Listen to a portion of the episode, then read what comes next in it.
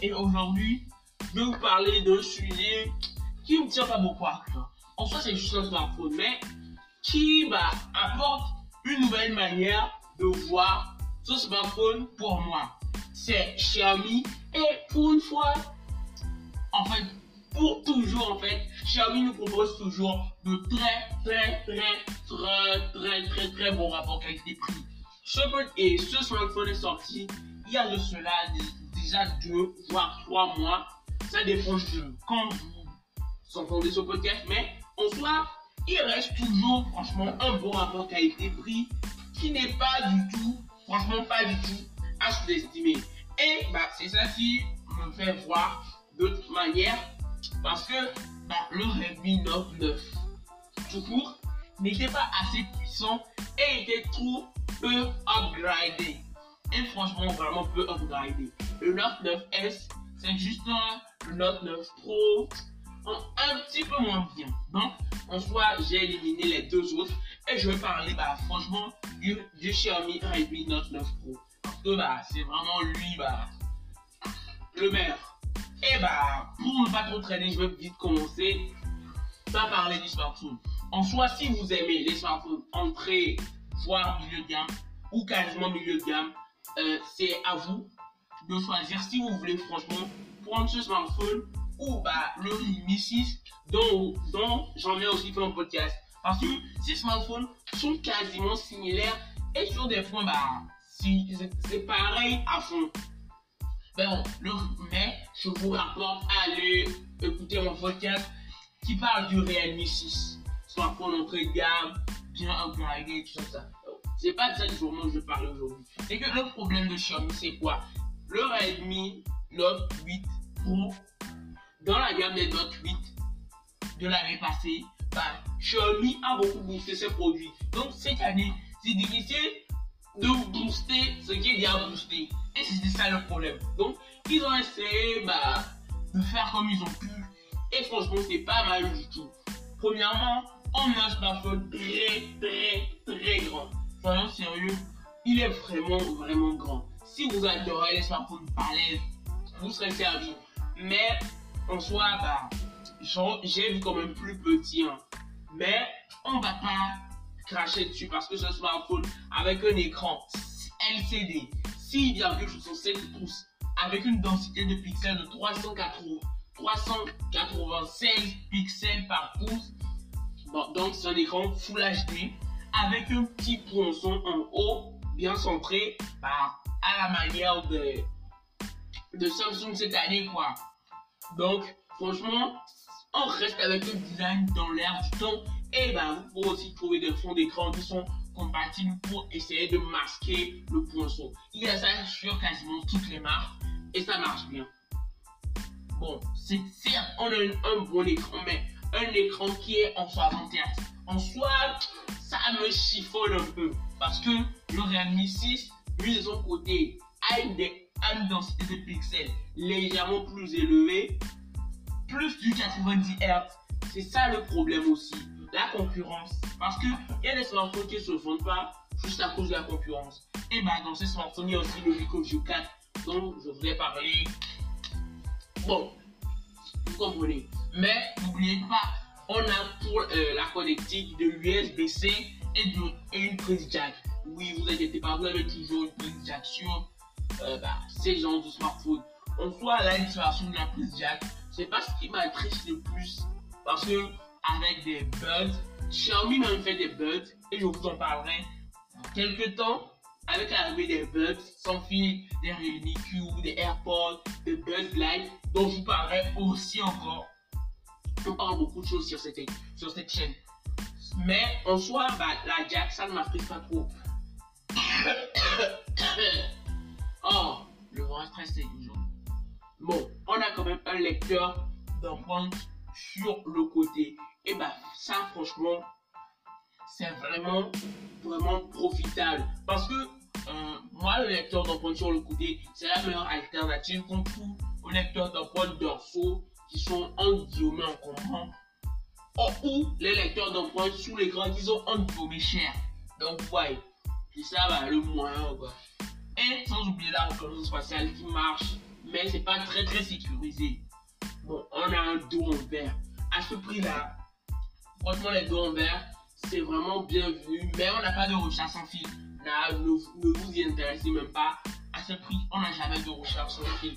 Même si on en a, bah, ça marche pas vraiment toujours euh, bien bien. Et c'est ça le vrai problème. ce smartphone pèse 207 grammes. En soi, bah, il pèse son poids. Hein. Il pèse vraiment, vraiment son poids. Mais je vous ai fait un podcast dans lequel bah, on a vu un smartphone qui pèse encore plus lourd. Et ça, ça, c'est pas ici. Hein. Bon, on a un smartphone qui est disponible en 6 Go de RAM LPDDR4X, 64 Go de ou 128 Go UFS 2.1. En soi, bah, ça fait vraiment le, le job. Sans oublier qu'on a des haut-parleurs mono. Rien de surprenant, à ce prix-là, les haut-parleurs en pâtissent toujours. On peut avoir une extension SD plus une double SIM. En soi, je sais pas jusqu'à combien on peut atteindre avec l'extension SD, mais bon. En soi, déjà, on a l'extension SD. Parce que certains constructeurs veulent le faire disparaître. Et bah, moi, c'est vrai. Sans oublier qu'on a du Bluetooth 5 et du Wi-Fi 5. Tout ça couplé à un processeur Snapdragon 720G. Qui dit Snapdragon 720 bah, dit pas de compatibilité 5G. À ce, à, sur un smartphone en premium gamme, c'est pas vraiment ce qu'on cherche. Hein. On cherche pas la 5G, mais on cherche les performances. Donc, en soi, ça va déjà. Sans oublier qu'on a une interface maison Xiaomi qui est MIUI 11 qui tourne bah, évidemment sur Android 10. Sans oublier bah, que Xiaomi, qu'est-ce qu'il veut faire? Il veut révolutionner les batteries en quelque sorte. Mais il veut toujours nous proposer les plus grosses batteries de la, plus, de la meilleure des manières. Il nous propose là une batterie de 5020 mAh. Pour les gens qui ne connaissent pas, vous pourrez largement tenir une journée. Et si vous êtes encore plus autonome, genre vous lisez quelques web de temps en temps, vous allez sur les réseaux sociaux, vous ne jouez pas trop au jeu, vous pourrez tenir deux jours. Franchement, c'est une autonomie assez grande et qui a été bien accueillie sur le marché. Et bah, ça fait plaisir quand même. Sans oublier qu'après une batterie tout simplement immense, bah, on a aussi une charge en mais assez rapide. 33 watts. On soit sur le marché, on trouve de la charge plus rapide, mais franchement, un entrée milieu de gamme, en tout cas, c'est l'une des charges les plus rapides. Sans oublier que pour la partie photo et vidéo, on a quoi? Premièrement, parlons du design euh, du module photo. C'est pas un module vertical tout, tout basique, c'est un module, disons, assez carré et bien centré au dos. Centré en haut, hein. serait un peu moche si on le centrait au beau milieu du smartphone. Centré en haut, qui a une caméra principale de 64 mégapixels, une, un ultra grand de 8 mégapixels avec ouverture 119 degrés, une caméra macro et portrait bah, macro de 5 mégapixels, portrait de 2 mégapixels. En soi, moi je dis toujours aux constructeurs Android, ou je souhaiterais que les constructeurs Android arrêtent de nous mettre ces fichus caméra, portrait et macro. En soi, c'est juste pour économiser de l'argent. La macro, ça ne va se faire logiciellement. Mais le mode portrait peut très facilement se faire logiciellement. Mais ils n'ont pas envie de perdre de l'argent. En soi, s'ils nous suppriment la macro et le portrait, ils pourront le remplacer par une caméra qui est l'objectif x2 ou x3. En soi, bah, c'est toujours la même chose et ça devient assez chiant au fil des temps. On a une caméra selfie de 16 mégapixels. C'est vraiment bah, tout ce qu'on trouve à ce prix. Sans oublier qu'on peut filmer en 4K 30 fps et 1080p 60 fps. La 4K, je crois, n'est pas stabilisée. Oui. Sans oublier bah, qu'on peut aussi avoir le NFC entre temps.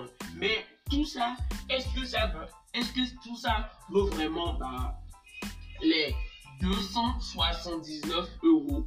Pour 64 Go et 300 euros bah, pour 128 Go. En soi, ça c'est le prix de base. Vous pourrez le trouver bah, évidemment plus bas et beaucoup plus bas.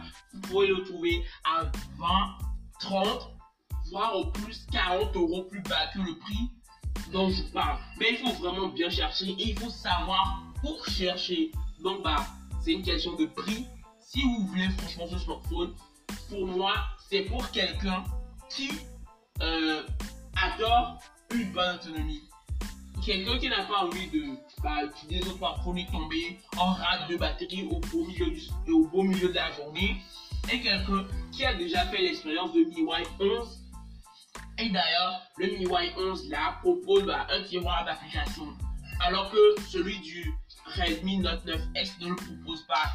Bon, on, peut dire que c'est bien. Parce que bah, si vous détestez MIUI, juste parce qu'il n'a pas de tiroir d'application, là au moins vous serez heureux bah, que ce smartphone est un tiroir d'application. Et franchement, pour moi, c'est pas un point positif que je pourrais, vraiment parler, dire ouais, c'est bien. Parce que bah, 90% des smartphones sur, sur Android ont un tiroir d'application. Donc je ne peux pas crier parce que bah, une marque ne l'avait pas. Là maintenant, bon, ouais un peu quoi.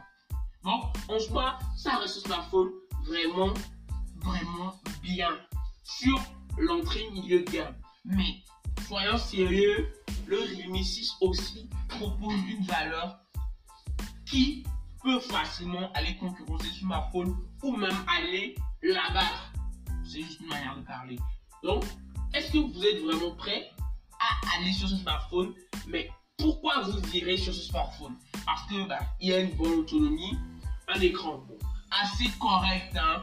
J'aurais préféré du 90 Hz, mais un écran assez correct. Une batterie vraiment grande, je l'ai déjà dit, avec la charge assez rapide. Sans oublier bah, qu'on peut filmer en 4K. Bon, la 4K 30 fps, c'est ce qu'il y a aujourd'hui. Et bah, tous les constructeurs le font, même si ce n'est pas stabilisé. Et avec l'expérience de MIUI 11, si vous avez déjà utilisé et que vous avez aimé, c'est ça les points positifs. Hein. Mais à part tout ça, c'est juste destiné aux gens qui veulent un smartphone à 300 euros, pas très très boosté, pas très très bien, pas un iPhone ou un iPhone 11 ou peut-être un iPhone 12. Bon, vous me direz. Allez, on est à la fin de ce podcast. Merci, merci de l'avoir suivi. Et n'oubliez pas, c'était MTech. Abonnez-vous, ça peut toujours grandir ma chaîne. Et bah c'est tout.